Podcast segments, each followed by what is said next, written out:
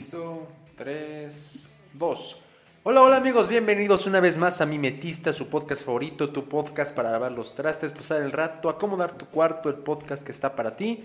Una vez más te traigo buena info para la plática sobre mesa, los silencios incómodos, aquí con queso para las quesadillas. Y antes de comenzar quiero recordarles que me pueden seguir en todos lados, en Twitter, en Facebook, Instagram y YouTube como Nachfig para que puedan dejarme sus comentarios. Eh, igual pueden seguir al podcast como Mimetista Podcast en Facebook y en Instagram para que sean como un contacto directo y pues no sé, algún tema que les gustaría que se tocara en los episodios y más. ¿Cómo han estado? Espero que se encuentren de la mejor manera y que su semana haya sido la mejor de todas hasta el momento. Yo les he de contar que el lunes que sale este episodio inicia lo que en teoría es mi último semestre en la universidad. Digo en, teoría porque pues tengo atrasadas, ¿no? Unas materias que no metí por conveniencia en su momento y por desgracia en el ahora. Pero, pero bien dicen que son carreras y no carreritas. En fin, ya les contaré mi experiencia al enfrentarme a ese vacío que contemplo eh, enfrentar al salir de la, de la universidad.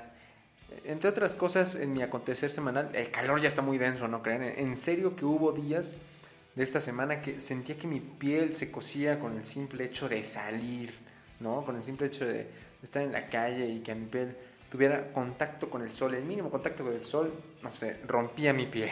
Entonces cómprense un bloqueador, chavos.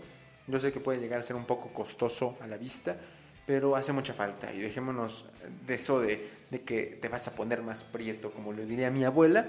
Ya es, ya es por mero cuidado de tu piel, ¿no? Pasen el skincare, dirían en, en Instagram. Pero bueno, Vamos a empezar con un dato un poco llamativo para mi México, mi raza de bronce, porque de acuerdo con citas y cifras de la Encuesta Nacional de Salud y Nutrición, el 10.1% de los mexicanos se encuentra en inseguridad alimentaria severa, 15.8% en inseguridad alimentaria moderada y 34.9% en inseguridad alimentaria leve. Y no sabía que había división para el chillido de la tripa, aunque no es como tal que hablemos de que la gente no coma o que su ingesta de alimentos sea escasa. Esto implica que al menos 6 de cada 10 mexicanos viven preocupaciones eh, por, la cobertura de su alimentación. Puedes comer bien rico, llenarte, zambutirte una olla completa de tu platillo favorito, pero no quiere decir que te encuentres bien alimentado. ¿Ustedes alguna vez se han preguntado si van a comer ese día? O sea, ya, bien, ya bien ampareado, ¿no? Por los recuerdos de cuando tu mamá te decía, tantos niños en África muriendo de hambre y tú desperdiciando la comida que te doy. Pues, pues en México solo 4 de 10 habitantes tienen certeza total de su acceso a la comida y que eso no está comprometido por ningún motivo. Eh, solo 4 de cada 10 están seguros que a diario comen. 4 de cada 10. Y eso es una cifra baja, ¿no creen? Y es muy curioso el asunto de la alimentación en México, porque si alguien entra en una dieta, enseguida te dicen, pues nada más, no comas mucho, bro, ¿no? Déjate de cosas, esta vida vienes a disfrutar, ¿para qué te, vas a limitar? Siento que ya tendríamos eh, que hacer un análisis de la manera en la que nos alimentamos. Claro, si tienes la posibilidad de escoger más minuciosamente los alimentos, si puedes cambiar los hábitos, eh, en los que te formas por el trabajo, el ritmo de la vida, los horarios, etc. Por ejemplo, el caso de Cuba es muy curioso, ¿no? La, la ONU declaró hace varios años que en Cuba se había erradicado el hambre. Pero si lo vemos en el sentido amplio de la palabra, no hay quien pase hambre en Cuba, ¿sabes? En el sentido de que no, no pasan hambre, sí comieron hoy, ¿no? O sea, sí comiste hoy, sí, comiste algo, ¿sabes? Ese, a eso se iba la, la cuestión de la ONU y Cuba. Es como, como cuando dicen, no, es que sacamos a tantos mexicanos de, de la pobreza extrema. Ah, bueno, pero siguen siendo pobres, ya nada más no son pobres extremadamente. ¿Saben? Eh, aquí lo interesante con Cuba es que, sin embargo, la calidad de la alimentación de la gente es una situación completamente distinta, porque se enfrentan a una escasez de proteínas, vitaminas, minerales, entre otras cosas, que incluso algunos estudios ya han comprobado que han afectado a las generaciones futuras de Cuba. Es decir, a partir de cierto momento donde inicia una precariedad alimenticia, las generaciones de Cuba empezaron a tener ciertos cambios, por ejemplo, en su estatura. La estatura promedio empezó a disminuir, ¿no? las cuestiones eh, mentales en el sentido de aritméticos y todo ese tipo de cosas se ven afectados en los niños, su procedimiento de, de crecimiento, todas esas cosas se ven afectadas por la alimentación. Y yo la verdad, no sé, quisiera invitarlos a que no es como tal que se metan a un nutriólogo, que es recomendable, es recomendable, pero a lo mejor no eh, tenemos el tiempo o como les decía, los hábitos del trabajo, los hábitos de la escuela, los hábitos de tu vida en general, no te permiten, ah, pues voy a hacerme unas verduras y luego me voy a hacer esto, luego aquello. Pues no, no todos tenemos esas ventajas o esas posibilidades. Eh, pues yo solo te podría decir que si tienes la, posibilidad de, de, pensar más qué vas a comer antes de decir, ah, chingos, me voy a comerme tal cosa, que lo hagas realmente. O sea, yo antes, este es mi testimonio, este es mi testimonio. Yo antes comía mucha carne, digo, por evidentes razones, mi familia eh, viene de, una, de un negocio de carnicería, entonces comía mucha carne, pero mucha, mucha carne. Comía mucha carne, comía pocas verduras, eh, comía muchos cereales, como pueden ser este, pastas, em, tortillas y esas cosas. Y un día dije, ah, ¿qué, ¿qué pedo, no? Como que estoy comiendo muy mal. Y bueno, también comía muchos dulces, ¿sabes? Bueno, mucho dulce en el, sentido de que ah, pues, en mi familia solemos comprar pastelitos eh, los fines de semana. Entonces yo decía, mmm, estoy comiendo un poquito mal, no, tal vez estoy comiendo un poquito mal. Y ya fue cuando me acerqué a una nutróloga y me está guiando. Y voy bien, la verdad es que me siento bien. Pero sí es algo que solo te das cuenta hasta que te pasa o hasta que decides hacer algo. Entonces, mi recomendación sería, pues fíjense tantito qué comemos, qué comen ustedes está chido, está bien, se sienten bien, se ven bien, o sea, en el sentido de que me siento bien, como me veo, cómo me siento, eh, me gusta ver mi plato, me, cocino con amor. Yo siento que también eso es algo que he aprendido estos días o estos meses de, del proceso nutricional, que me cocino con amor, ¿saben? me cocino diciendo, ah, esto es para mí, ¿cómo no? Claro que sí, le voy a echar más de esto porque me mama la papa, ¿no? A mí me gusta mucho la papa. o, ay, un nopalito asado, güey, ¿no? Qué rico. No sé si a ustedes les pasa, pero el nopal, el nopal así asado como que ya trae limón, porque sabe asillito. Pero bueno, dejemos de lado la recomendación, chequen qué están comiendo. Eh, si tienen esta posibilidad de hacerlo, y de cambiarlo, pues adelante. Y si no, eh, valoren estar en el 40% de la población que no sufre por preguntarse si se va a comer el día de hoy. Nada más. Buen dato, buen dato, ¿eh? Para, para que lo saquen ahí en unos momentos incómodos. Oye, ¿sabías que solo el 40% de la población en México sabe qué va a comer hoy? en fin, eh, otra de las cosas interesantes, y esto va a ser un episodio corto porque la semana se vio envuelta por esta, esta situación de la visita de Nancy Pelosi a, a China, bueno, específicamente Taiwán. Y para que no sepan, Nancy Pelosi es presidenta de la Cámara de Representantes de los Estados Unidos y pues iba a ir a Taiwán. ¿Qué pasa con Taiwán? Bueno, para ponernos en contexto, eh, la presidenta de la Cámara de Representantes es la persona con mayor rango en poner un pie en la isla de Taiwán desde 1997. Entonces, eh, China estaba en pleno proceso de integración de Hong Kong.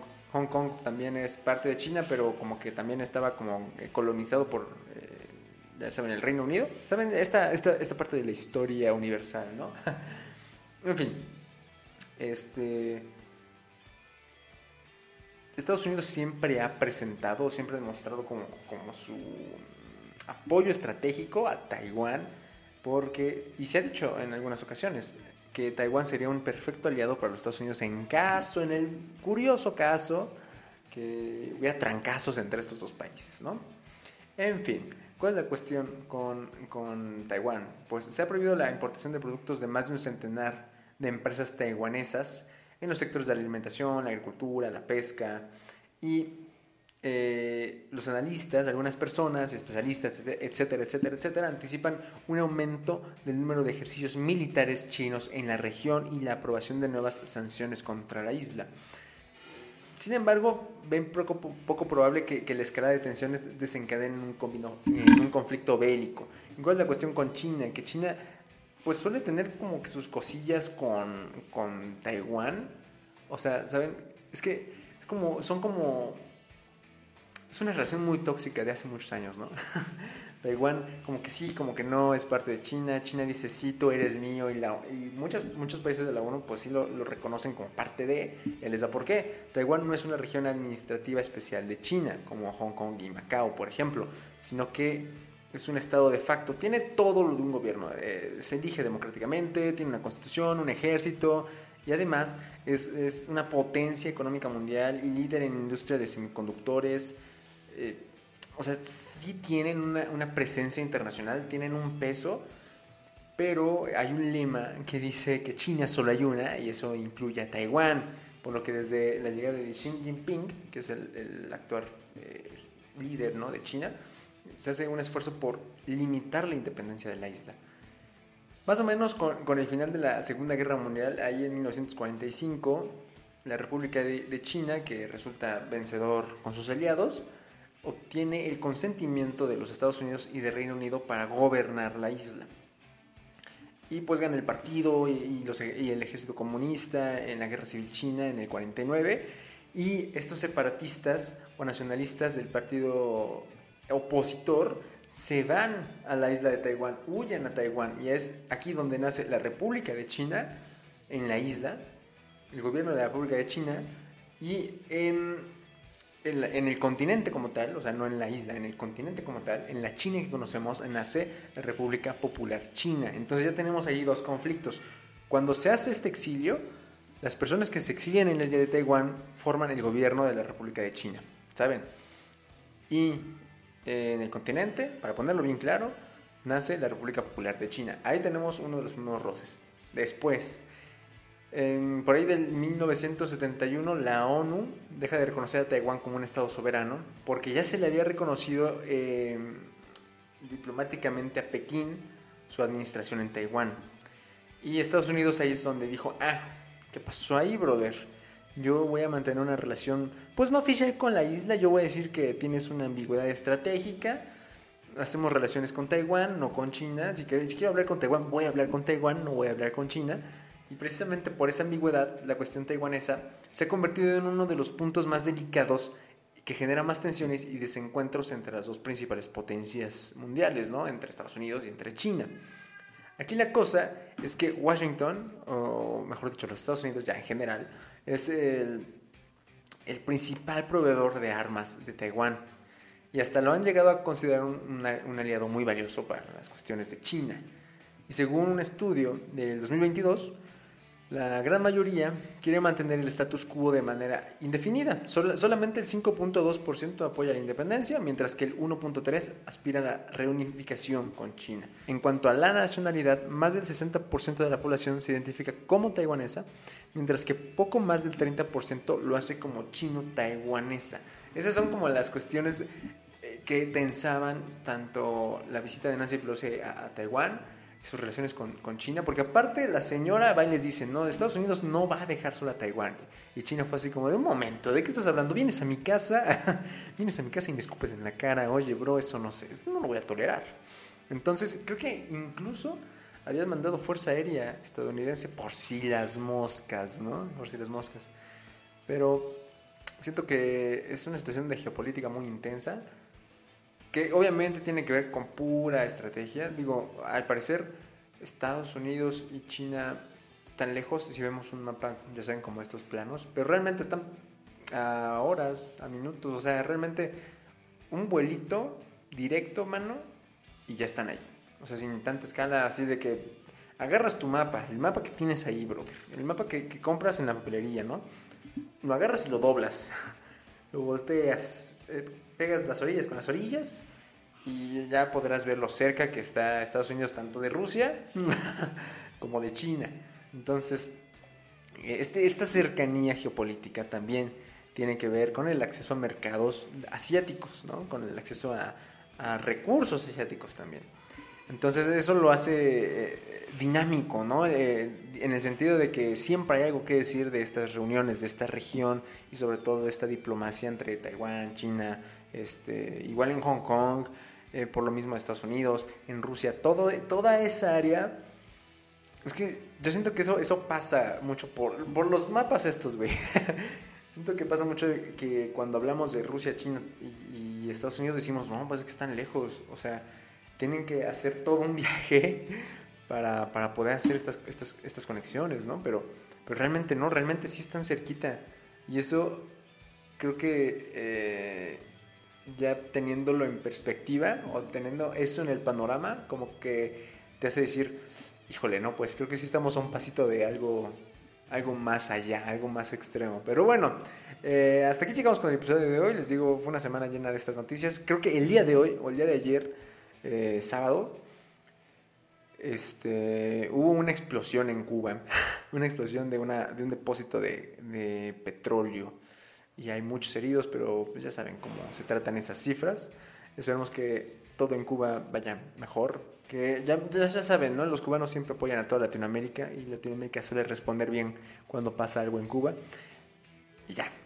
Pero en fin, espero que les haya gustado el episodio de hoy, espero que eh, seguirme en todos lados como Nachfig, sigan al podcast en Spotify, pueden suscribirse en YouTube para que no se pierdan ningún episodio. Muchas gracias por escuchar, les mando un beso, cuídense mucho, hasta la próxima, bye.